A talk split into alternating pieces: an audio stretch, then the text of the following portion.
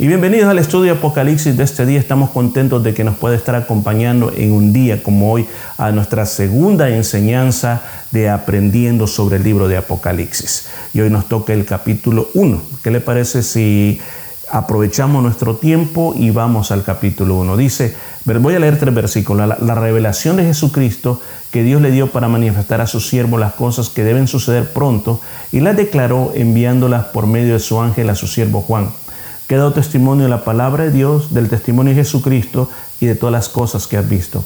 Bienaventurado el que lee y los que oyen las palabras de esta profecía y guarda las cosas en ella escritas porque el tiempo está cerca. Mire, una de las cosas bien importantes que vamos a hacer al principio de cada estudio es pedir la dirección de Dios. Ayúdame a orar, Padre. Yo quiero orar por cada persona que me está escuchando este día, que tú abras el corazón y que tu Espíritu Santo seas el intérprete, que hable directamente a lo más profundo de nosotros. Señor, ayúdame a mí para poder transmitir lo que tú pones en nuestro corazón para edificación de todos los que nos miran y nos escuchan. Amén y amén.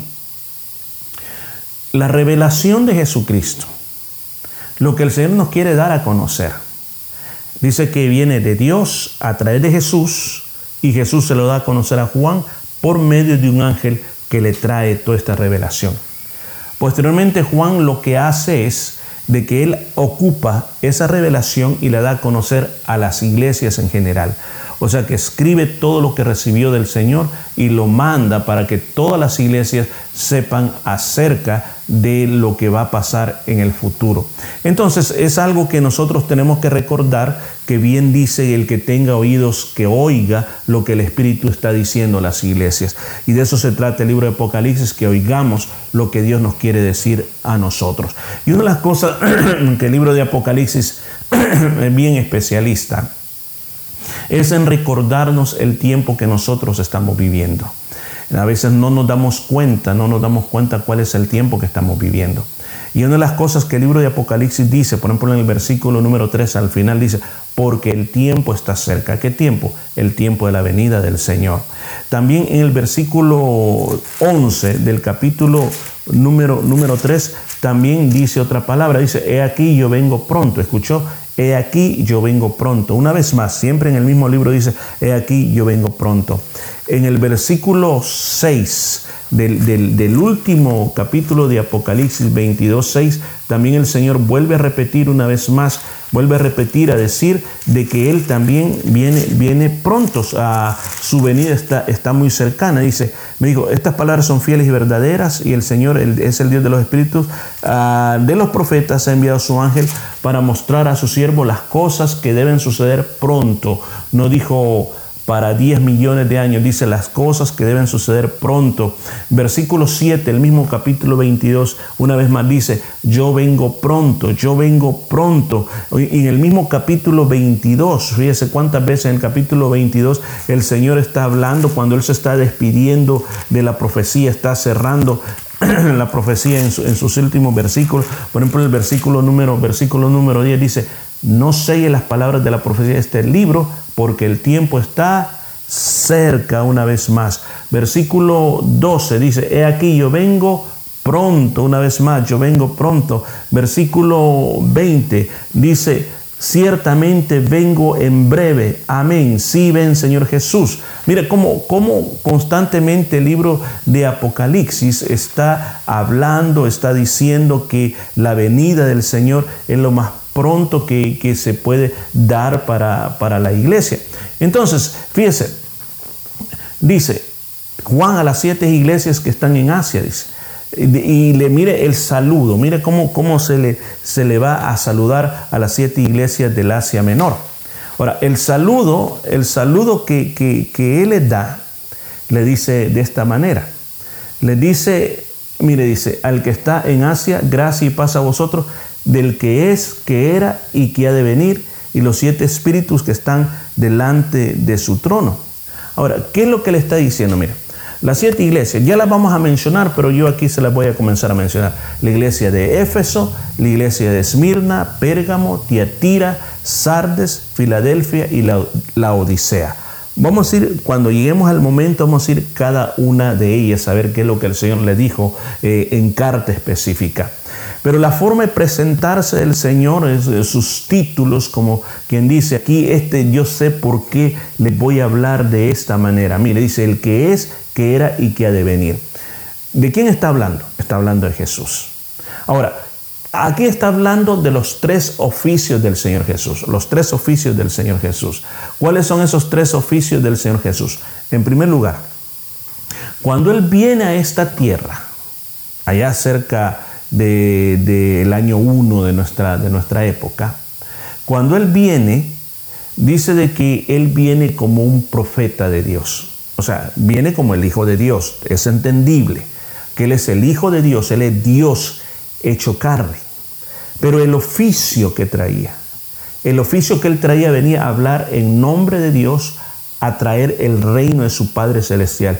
Dice el Evangelio de San Marcos que después que el Señor Jesús se bautiza, él comienza a predicar el reino de Dios, comienza a liberar demonios y comienza a sanar a los enfermos. Ese era el oficio del Señor Jesús. Simplemente se limitó a ese oficio de salvar, sanar, predicar. Lo mataron, resucitó y se fue a la diestra de Dios.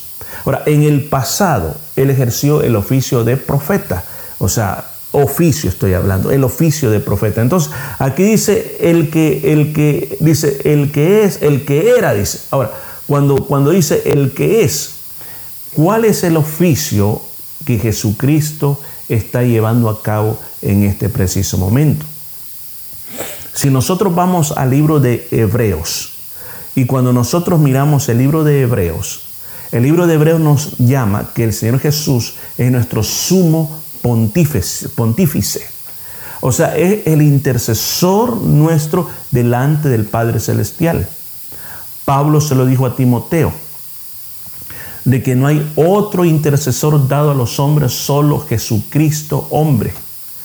O sea que nosotros no creemos de que una persona que murió y que puede estar en el paraíso de Dios, tiene que ser el intercesor de nosotros. Cuando la Biblia estipula claramente que el único intercesor que tenemos es Jesucristo.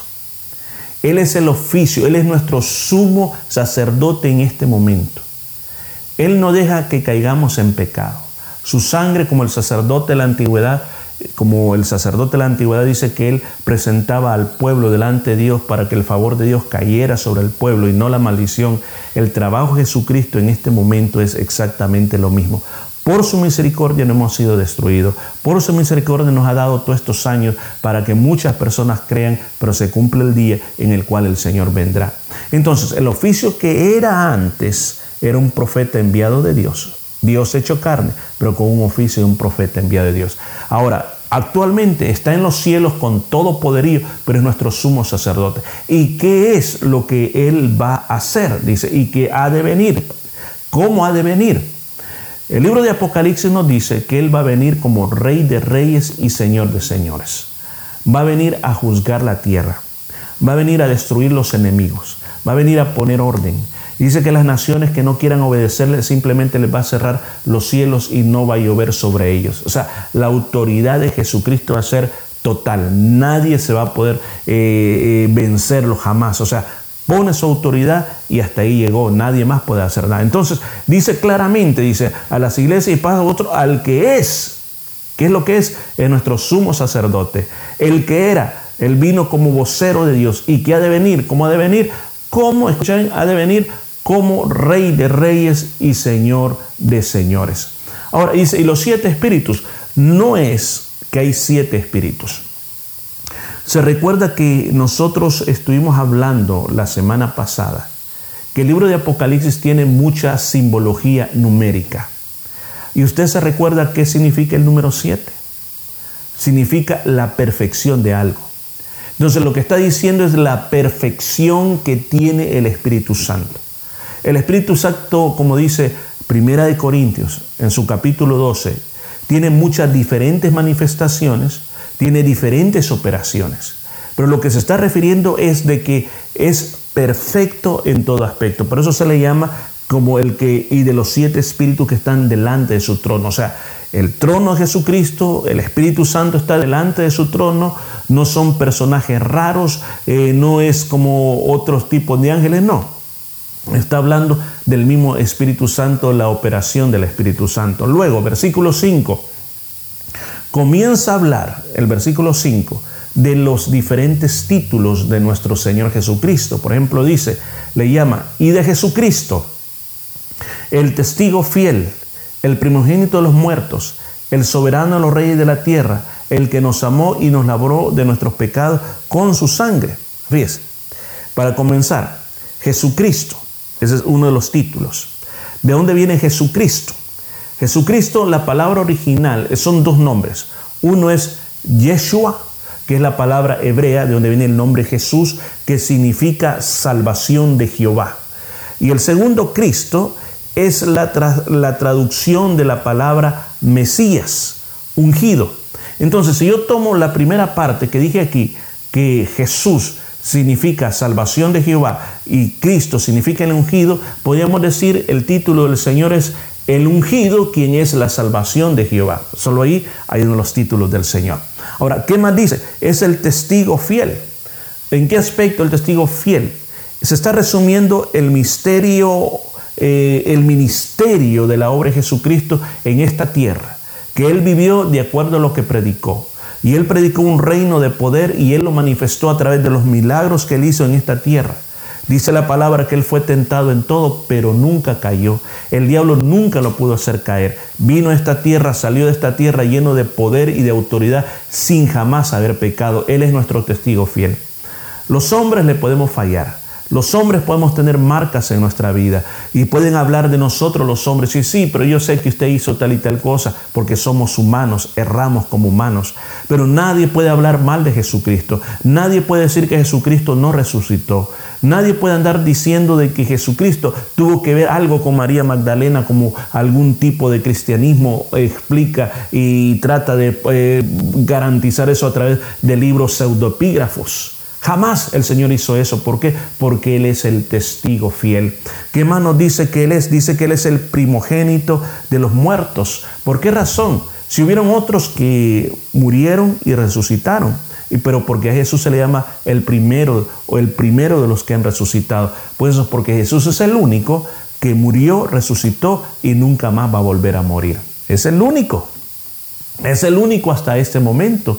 Y luego, pues cuando sea la primera resurrección, vendrá sobre todos nosotros que vamos a volver a la vida, pero para no morir jamás. Entonces, por eso le llama el primogénito de los muertos. También le dice el soberano de los reyes de la tierra. El soberano de los reyes de la tierra. O sea, ¿por qué razón? Porque hoy en día pueden haber muchos reyes en todo el mundo, muchos presidentes también en todo el mundo, dictadores, tiranos de todo tipo, que aparentemente nadie puede hacerles nada. Pero ¿sabe qué? Sobre todo, sobre todo gobierno, sobre todo el Señor es Rey de Reyes y Señor de Señores. Mire lo que, lo que dice la palabra de Dios en el libro de Daniel, capítulo 2, versículo 2.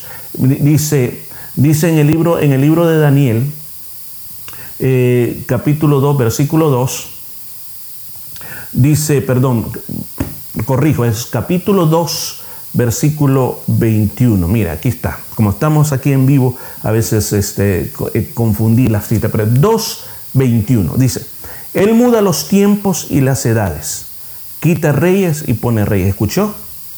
Él muda los tiempos y las edades, quita reyes y pone reyes, da la sabiduría a los sabios y la ciencia a los entendidos. Mire cómo es el control de nuestro Señor en el mundo. Mira hasta dónde es el control de Él. Porque dice que Él es el que hace que cambien los tiempos. Por eso que tenemos diferentes estaciones y aún más a veces la normalidad que tenemos de repente se cambia en anormalidad como lo que estamos viviendo ahora. ¿Quién está detrás de todo eso? Nuestro Señor. ¿Qué más? Quita rey y pone rey. Un presidente llega a su puesto porque Dios lo permite.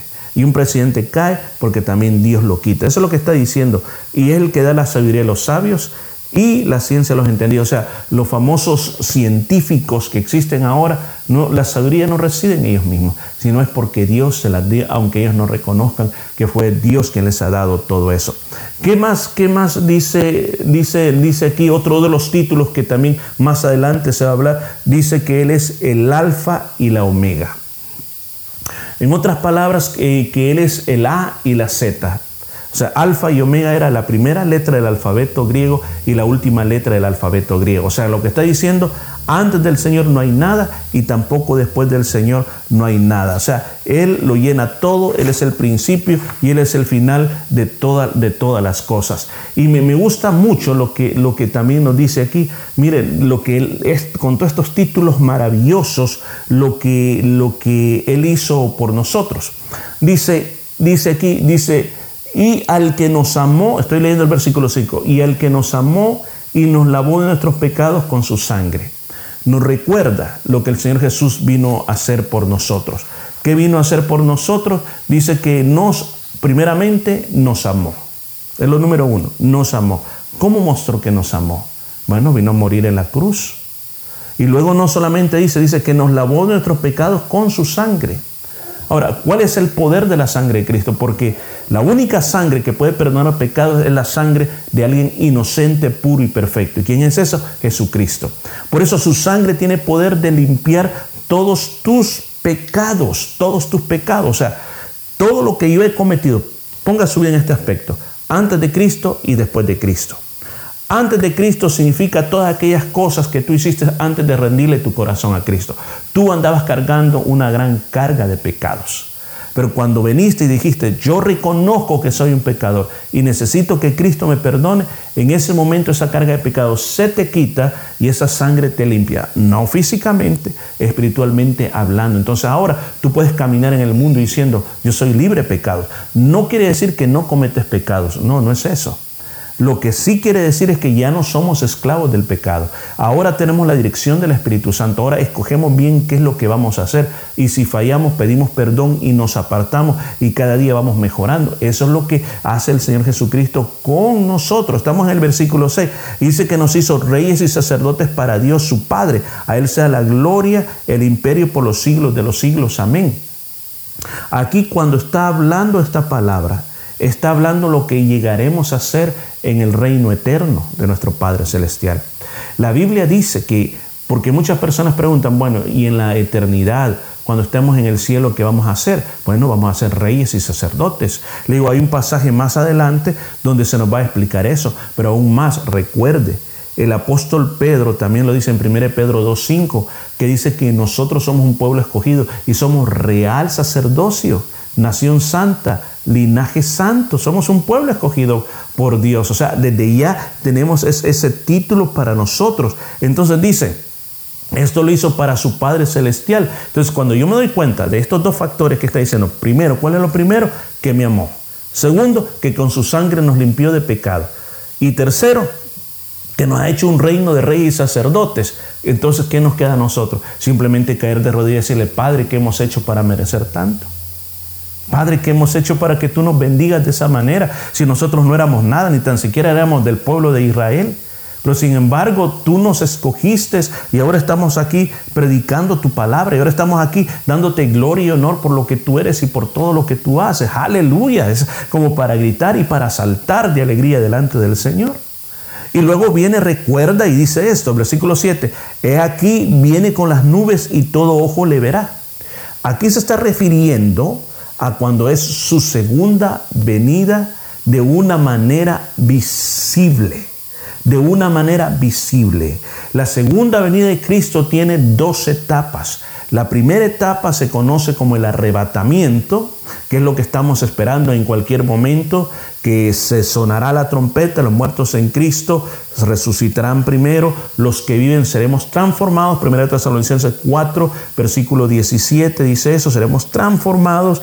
Y luego dice la palabra de Dios que comienza la gran tribulación en la tierra y posteriormente cuando termina la gran tribulación al final de los siete años, dice que los cielos se abren y el Señor desciende en una nube. Recuerda cuando Él se fue Dice que cuando los discípulos estaban viendo hacia arriba, Hechos capítulo 1, estaban viendo hacia arriba que el Señor se iba, se iba, se iba, se iba. Dice que en ese momento, vamos a ver si lo leemos aquí literalmente para que no vean que simplemente me estoy inventando la historia. Hechos capítulo 1, versículo, versículo 9, versículo 9 dice, y habiendo dicho estas cosas, viéndolo ellos, fue alzado y le recibió una nube que le ocultó de sus ojos. Y estando ellos con los ojos puestos en el cielo, entre tanto que él se iba, he aquí se pusieron junto a ellos dos varones con vestiduras blancas. Versículo 11, los cuales también le dijeron, varones galileos, ¿por qué estáis mirando al cielo? Ese mismo Jesús que ha sido tomado de vosotros al cielo, así vendrá como le habéis visto ir al cielo. Fíjese, en el siglo primero, siglo primero, ya los ángeles del Señor estaban diciendo, de la misma manera, como viste que una nube se lo llevó, en una nube volverá. Y eso es lo que está diciendo aquí, que el Señor viene con las nubes, todo lo verá. Y, los que traspasaron y todos los linajes de la tierra harán lamentación por él. Porque la Biblia habla que cuando el Señor venga habrá una gran lamentación. Porque dice la Biblia, y, si usted me acompaña el libro de Zacarías, mire, aquí estamos poniendo estos, estos versículos. Zacarías capítulo 12, si no me equivoco, ese versículo 10. 12, 10 de Zacarías. Mire lo que dice. Y derramaré sobre la casa de David, este es el pueblo de Israel, y sobre los moradores de Jerusalén espíritu de gracia y de oración. ¿Escuchó? Gracia y oración mirarán a mí, a quien traspasaron, porque es que el Señor ha venido y aquí está describiendo que Él va a venir sobre el monte de los olivos, ahí se posará. Y cuando pase eso, eh, pasará lo que estoy leyendo en este momento. Dice que pondrá sobre los moradores de Jerusalén y de la casa de, David espíritu de gracia y de oración. Mirarán a mí, a quien traspasaron, y llorarán como se llora por hijo unigénito, afligiéndose por él como quien se, como quien se aflige por el primogénito. Versículo 11. En aquel día habrá un gran llanto en Jerusalén, como el llanto de Hadadrimón en el valle de Megiddo entonces, el Señor aquí está refiriéndose que cuando Él venga, habrá una lamentación muy grande. El pueblo de Israel en este momento no le ha aceptado como el Mesías. Algunos sí, hay muchos judíos que siguen al Señor como el Mesías, pero otros todavía no. Todavía siguen anunciando, todavía siguen llorando cuándo vendrá el Mesías. Pero aquel día, dice, todos le reconocerán y todos se volverán al Señor porque le mirarán y dice, van a ver las heridas en las manos de Él y van a reconocer, van a reconocer que ellos fueron los que originalmente le rechazaron y entonces se van a convertir a Él. Versículo 8 dice, yo soy el alfa y la omega, el principio y el fin, el que es, escucho una vez más, está el que es y que era y que ha de venir, el todopoderoso. Mire cómo, cómo dice en esta parte, y ya me adelanté anteriormente y lo mencioné dentro de los títulos de presentación de Dios. Alfa y Omega, la primera letra del alfabeto griego y la última letra del alfabeto griego. Que siendo antes de mí no hay nada y después de mí no hay nada. Yo soy esa alfa y omega. Yo soy el que es y que era y que ha de venir. ¿Sabe? Uno de los, uno de los nombres más difíciles de interpretar es el nombre Jehová. El nombre Jehová simplemente está constituido por consonantes, tres consonantes principales, la Y, la H y la B pequeña. Ahora, para poder pronunciar se han puesto eh, algunas vocales para que sea pronunciable, pero no es pronunciable. Ahora, la mejor traducción, la mejor traducción, ponga atención a esto, la mejor traducción podría ser Yahweh, la mejor traducción, Yahweh. Nuestras Biblias en español la tradujeron para que sea más fácil Jehová. Pero lo que significa el nombre Yahweh simplemente significa el que es, el que era y que ha de venir. Por eso muchos judíos simplifican esto diciendo el eterno. Porque eso se refiere a la eternidad de Él. Y se refiere además de que ha de venir. Y le llama el Shaddai o el Todopoderoso. Mire, qué gran carta de presentación que el Señor nos está dando al principio del libro, esta introducción tan grande. Y lo que el Señor está tratando es que nosotros podamos contemplarlo a Él como lo más grande que podamos tener en nuestra vida. Porque Jesucristo no está limitado a un crucifijo, no está limitado entre las urnas de una iglesia. Jesucristo tampoco es un, no es un ser que se queda en las iglesias y que lo visitamos todos los domingos cuando vamos, o que cuando abrimos la Biblia ahí aparece. Jesucristo este día hemos visto los títulos de él, la grandiosidad que él tiene. una grandiosidad que lo único que podríamos hacer es postrarnos, postrarnos a los pies de Él y desear ser redimidos por Él. Sí, él, él, lo dijo claramente este día. Lo primero, solo con esto y a mí me basta bastante. Que Él me amó y me sigue amando. Que Él me ha lavado de todos mis pecados. Y que Él me, me ha preparado para mí para que sea rey y sacerdote en su gobierno eterno.